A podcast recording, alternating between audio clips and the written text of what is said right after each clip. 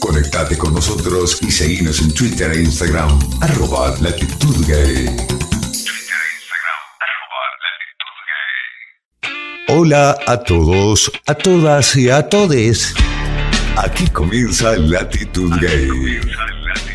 Con la conducción de Arturo Lodetti. Hola a todos, a todas y a todes. Latitud Gay es momento de entrevista. En Latitud Gay, entrevista. Hola amigos de Latitud Gay, acá Cano Díaz desde Chile. Primero para contarles que eh, hoy se conmemoran los 11 años del brutal asesinato de eh, Daniel Zamudio, asesinato que cambió la historia de nuestro país en torno a la comunidad LGTBI, en torno a la mirada de la comunidad LGTBI, y que también estremeció a Latinoamérica por la crueldad eh, en que ésta se presentó. En estos 11 años de conmemoración me tocó ser el, moderador y, o el maestro ceremonia junto a mi compañera Elena. Y bueno, hablamos de distintos temas, hablamos de VIH, hablamos de inclusión, de no discriminación, no segregación, de educación sexual, de, de, de, de derechos laborales eh, para la comunidad trans. Y, por supuesto que nos llama la atención que son eh, eh, relatos, discursos que tienen 5 años, 10 años, 15 años, algunos o 20. Eh, hemos avanzado poco como país, creo que como continente también hemos avanzado poco en esta materia y eh, eh, es un desafío para todos los países latinoamericanos trabajar en, en la inclusión de las diversidades, en el respeto de las diversidades, porque hay que ser bien claro, cuando una persona no tiene los mismos derechos que la otra persona, esa otra persona no tiene derechos distintos, sino que lo que tiene es privilegio. Y terminar con el privilegio social es una de las cosas que debemos tener como meta cada uno de los países. Así que ahora me despido y los dejo con los distintos relatos que logré capturar en este eh, día de conmemoración por los 11 años de la del cruel asesinato de Daniel Samuel. Bueno, ahora estamos junto a otro activista de la comunidad LGTBI que nos, que nos va a dar unas palabras para la actitud gay y para toda Latinoamérica. Estamos junto a Javo Núñez, eh, fue miembro del Movimiento por la Diversidad Sexual MUNS en su momento, posteriormente creador y fundador de la organización Ceres y con un largo trayecto en el trabajo en Derecho y Diversidad. Javo, ¿qué te pareció este día? ¿O qué te recuerda este día, mejor dicho? O sea, este día me parece, o sea, no deja de estremecerme por eh, ser un eh, hito conmemorativo debido a la pérdida por un crimen de odio. Eh, me provoca el no olvidar que la memoria es un aspecto importante a problematizar y y levantar un poco las banderas de lucha respecto a esto, algo que a como la comunidad diversa y disidente ha quedado un poco de lado. No obstante, eh, este tipo de actos conmemorativos nos, nos muestran la importancia de, poder tener la memoria viva, fresca, para que estas cosas no vuelvan a ocurrir. Eh, bueno, también tener la presencia de autoridades actualmente que están em, como en pro de la defensa de derechos de la comunidad LGBT con compromisos concretos como el tener que eh, reformular la ley antidiscriminación que actualmente no, no cumplió la función quizás que eh, se pensó y se creó en su momento. Así que creo que es necesario que este tipo de actividades sigan haciéndose, que sigan haciéndose en conjunto con la institucionalidad para que esto tenga un respaldo importante. Gracias, Javo, por tus palabras. Sin lugar a dudas, son muy importantes y necesarias para poder eh, sensibilizar y terminar así con la violencia hacia la comunidad LGTBI. Exactamente. Amigos de la actitud gay, amigos de Latinoamérica, estamos, estamos con Samantha para... Eh, estamos con Samantha, quien, eh, quien está acá en este espacio de conmemoración de, de Daniel Zamudio, después de un crimen de odio que aconteció a Chile, que lo vivió la comunidad y sobre todo, bueno, hay que seguir reconociendo que si bien hemos avanzado en algunos derechos, la comunidad trans siempre es la que, disculpa la palabra, pero la que recoge la miga o la que se queda en la cola o al final de eh, estos derechos. Cuéntanos, primero, ¿en qué consiste tu organización? ¿Quién eres tú? ¿Quién eres tú? ¿Y qué ha significado para ti todo esto? Yo soy Samantha Zócar, soy trabajadora social, soy una mujer transgénero, de 47 años, también histórica dentro de este movimiento. Soy excoordinadora de la Oficina de la Diversidad del Bosque, he estado un mes atrás, estuve a cargo de esta oficina, y porque no había un compromiso en la gestión, la abandoné y nos implementamos con la Fundación Apoyando Diversidades, que nuestro foco eh, es trabajar justamente, básicamente con las personas trans, empoderándolas, socioeducándolas, acompañándolas y orientándolas en procesos académicos, eh, mostrándoles las oportunidades que hoy día este cambio de paradigma nos está ofreciendo, ¿cierto? Y también mostrarles que hoy día no somos, si bien es cierto, seguimos siendo la más vulnerable de la, de la comunidad, hoy día hay opciones de integración las cuales si nos articulamos, nos escuchamos y dejamos los egos de lado, podemos cimentarles un buen camino a la a las compañeras de disidencias que vienen nuevas en este camino. Es importante lo que tú señalas porque es una frase reiterada, si dejamos los egos de lado, ¿tú sientes que los egos ha sido como uno de los grandes obstáculos que ha tenido la comunidad LGTBI en Chile? Sin duda, los egos, porque si no hubiese sido por los egos, ya, mira, el gran sueño ya se hubiese cumplido de tener un ministerio de la diversidad, que es lo que hoy día nos falta ya que la diversidad eh, hagan proyectos y también eh, políticas sociales y públicas en pos de la diversidad. Ya, pero como hay esta guerra de egos, de poderes que tenemos las personas de la diversidad, no nos permiten articularnos de todo para poder eh, eh, también intervenir de una forma innovadora y como la disidencia hoy día también la está necesitando. Muchas gracias por tu palabra, muchas gracias por tu mensaje también. Me parece que es importante que tengamos los egos acá en Chile y sobre todo en Latinoamérica para poder avanzar como continente en un espacio inclusivo de camaradería, sin segregación, sin discriminación, donde todos, todas y todes podamos vivirlo. Igual, pues cariño, muchas, muchas gracias. Y como esta conmemoración también nos sirve un poquito para vernos, para reconocernos y también para seguirnos articulando y haciendo fuerza, que es lo que hoy día nos falta. Un saludo para tu gay entonces, para Latinoamérica. Un saludo para Acción Gay Latinoamérica, les mando un abrazo, gay. Latitud Gay, perdón. Eh, sí que un abrazo a todos, pues a todas, a todos y todos. Desde acá, Samantha Zócar, un abrazo gigante. Muchas gracias, Samantha.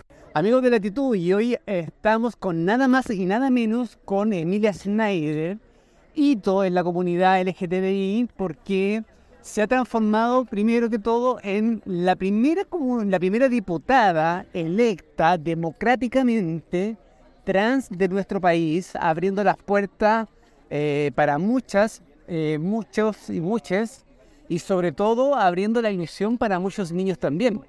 Primero, Emilia, ¿qué ha significado el llegar al cargo de la Diputación? Ha significado un aprendizaje, yo creo, tremendo para mí. O sea, lo primero es que es para mí un honor representar a nuestra comunidad en el Congreso. Yo me lo tomo como una responsabilidad súper grande porque sé que eh, en el fondo el esfuerzo que yo hago nunca va a ser suficiente para una comunidad que ha vivido tantas décadas, siglos de postergación, exclusión, violencia. Eh, por otro lado, para mí es un orgullo porque me encuentro con niñas jóvenes que me dicen, te veo a ti, me atrevo y no sé qué, y eso para mí es súper significativo. Pero también ha sido algo para mí para reafirmar, eh, algo que yo creo muy profundamente, y es que en verdad, claro, podemos tener diputados de la comunidad, pero si no hay un empuje de afuera, de las organizaciones, del movimiento, no es posible avanzar, a menos que seamos una mayoría arrasadora de diputados de las diversidades y disidencias sexuales lo cual es difícil que pase. Y, necesitamos a esa gente presionando, porque si no se ve lo que se ha visto ahora, que es mucho discurso de odio. Es, importante lo que señala Emilia sobre el valor y la importancia que tiene la sociedad civil organizada y la no organizada también al momento de empujar y apoyar las leyes eh, que apuntan hacia la diversidad.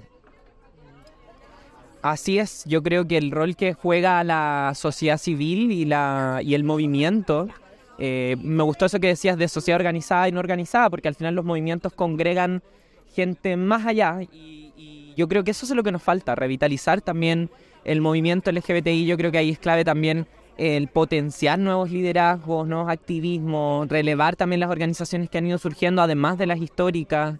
Eh, yo creo que ahí hay harto que rescatar falta, yo le tengo mucha fe a las nuevas generaciones, pero yo creo que se ve también en el debate, o sea, las demandas más potentes hoy día, la reforma de la ley antidiscriminación, la educación sexual integral, la salud trans para Chile, no son demandas en el vacío, sino que son demandas que tienen procesos de movimiento, de organización detrás.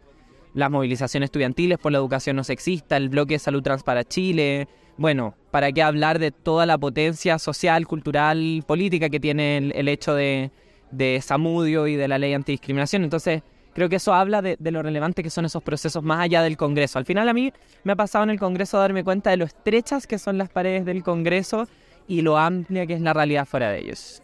Sí, tú dices cosas muy importantes, Emilia. Te quiero colocar en el siguiente escenario. ¿Qué pasa? Bueno, yo hace un rato hablé de que Chile nunca ha tenido una campaña de prevención del VIH como corresponde, ya una campaña que se entienda como tal. Eh, y cada vez estamos notificando a más personas. Yo en lo personal, para la redundancia, estoy notificando a cuatro a la semana. Es fuertísimo. Y eh, estoy notificando a niños de 15 y 16 años. Sí. Yo creo que eso eh, es una deuda del Estado chileno. Y, y, es una deuda que también hay que trabajar en este gobierno. porque yo creo que hemos tenido algunos buenos o malos spots en la tele, pero el problema no es el video. El problema es que no hay una estrategia, creo yo, que combine el esfuerzo sanitario, el esfuerzo educativo que se queda fuera de esto, porque hay una perspectiva solo sanitaria, el esfuerzo educativo, el esfuerzo de prevención y también el esfuerzo de, la campaña comunicacional, que es lo que cumple el Estado de Chile todos los años, pero que se queda corto porque no dialoga con lo otro. Y ahí yo creo que es súper importante como el diálogo transgeneracional de los activistas del VIH, porque creo que a veces hay una distancia entre nuevos activismos y activismo histórico que es clave subsanar para que se pueda dialogar con la institucionalidad de una forma unívoca.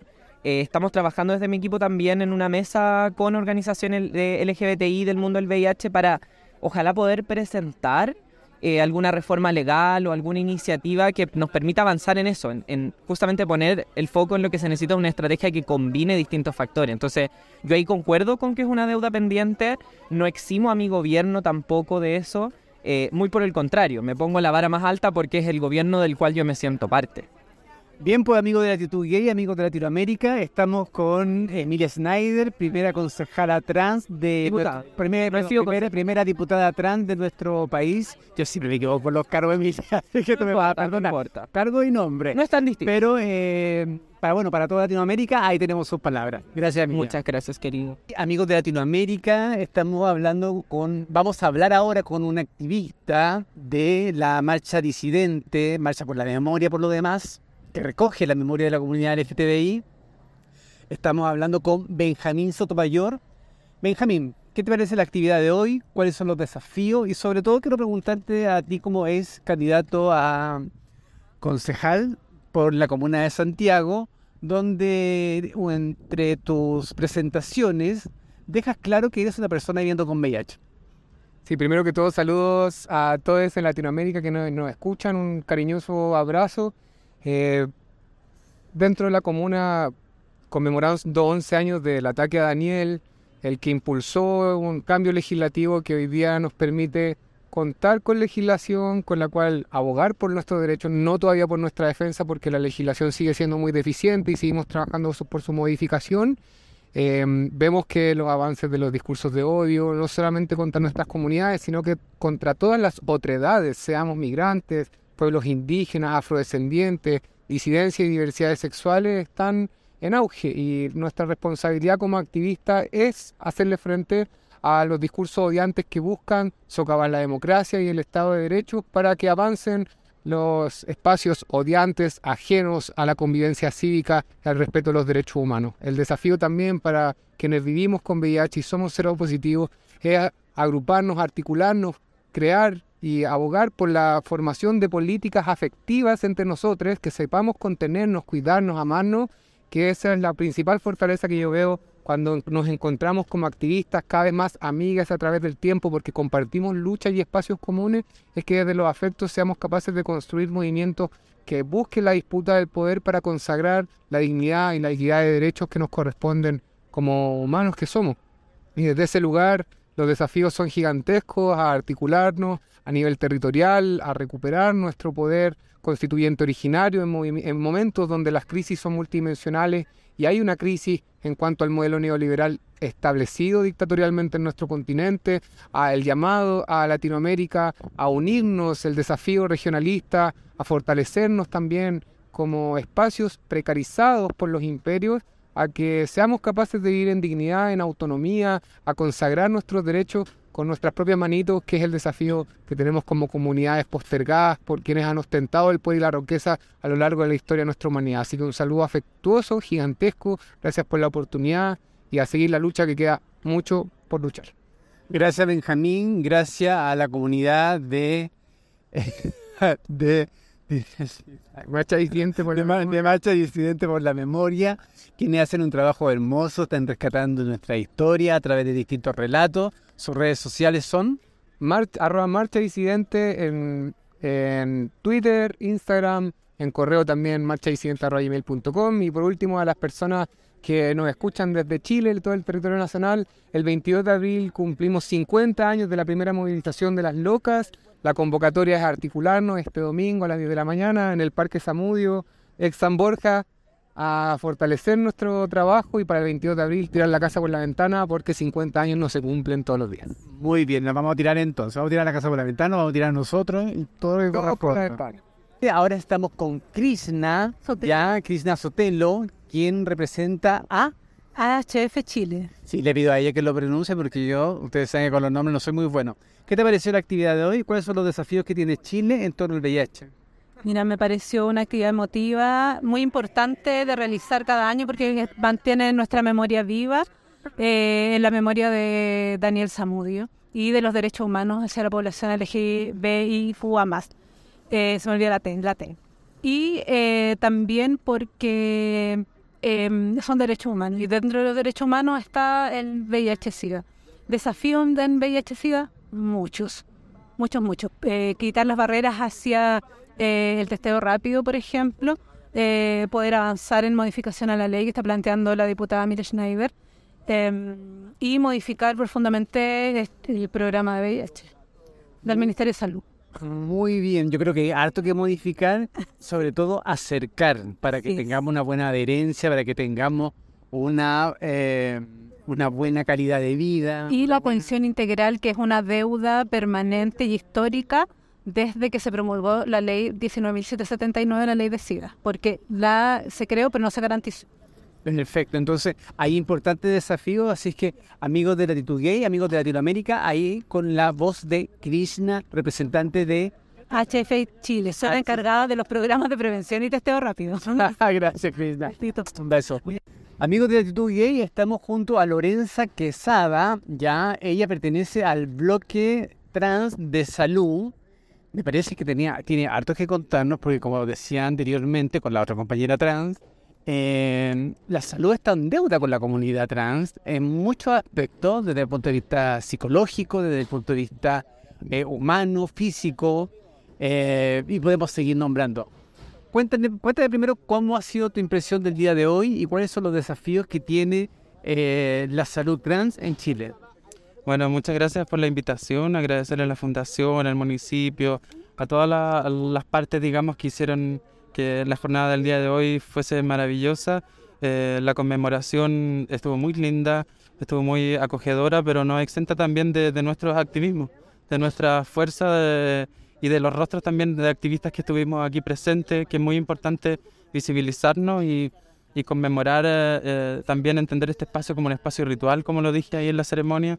Creo que es importante relevar eso, que este parque para mí personalmente ya dejó de ser el Parque San Borja, es, el Parque Samudio y tenemos que luchar por eso también, por esos espacios de memoria, por querer construir memoria en, en- en nuestra comunidad y para el país completo. O sea, esto fue un, un- un hecho lamentable que marcó un antes y un después, yo creo, para nuestra comunidad, entonces hay que, hay que darle la importancia que merece también. Claro que sí. Y en términos de salud, ¿cuáles son los desafíos que vienen o que tienen los organismos de salud para la comunidad trans? Mira, en términos de salud, nosotros conformamos la mesa de salud trans. eh, al principio del gobierno, digamos, y desde ahí hemos venido trabajando y lo que estamos particularmente hoy en día, que aprovecho de hacer la invitación, es que estamos construyendo la política. O sea, junto a las organizaciones sociales desde el bloque de Salud Trans para Chile, participando en la mesa de Salud Trans y justamente ahora el sábado 11 eh, de marzo y el sábado 18, si no me equivoco, cualquier cosa de la información pueden revisarla en el Instagram de Salud Trans para Chile. Em, están convocados los diálogos participativos, que en el fondo es para em, plasmar en el papel de, este, de esta argumentación, ¿cierto?, para esta creación de la política, las experiencias de vida de las personas trans en estos servicios sanitarios que sabemos que han sido rentas, que sabemos que han sido discriminatorias, que sabemos que han sido eh, muchas veces eh, parte de la historia de la comunidad que tampoco quiere acercarse a los sistemas de salud, es muy difícil.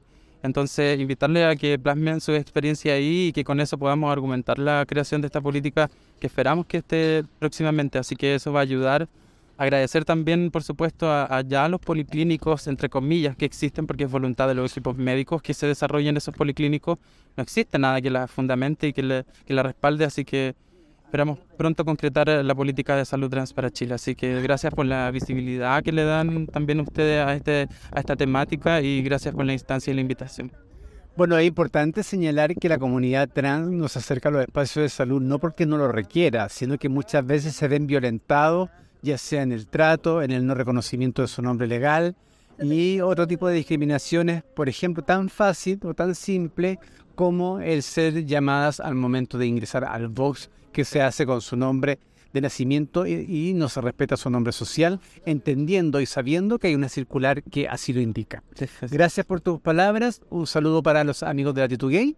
Muchas gracias. Saludos a todos por ahí. Muchas gracias por este maravilloso encuentro. Muchas gracias. Llegamos al final de Latitud Gay. Los invito a encontrarnos en un próximo programa para que juntos transitemos lo mejor de nosotros mismos. Mejor de nosotros mismos. Dale me gusta a nuestra fanpage, Latitud Gay Media.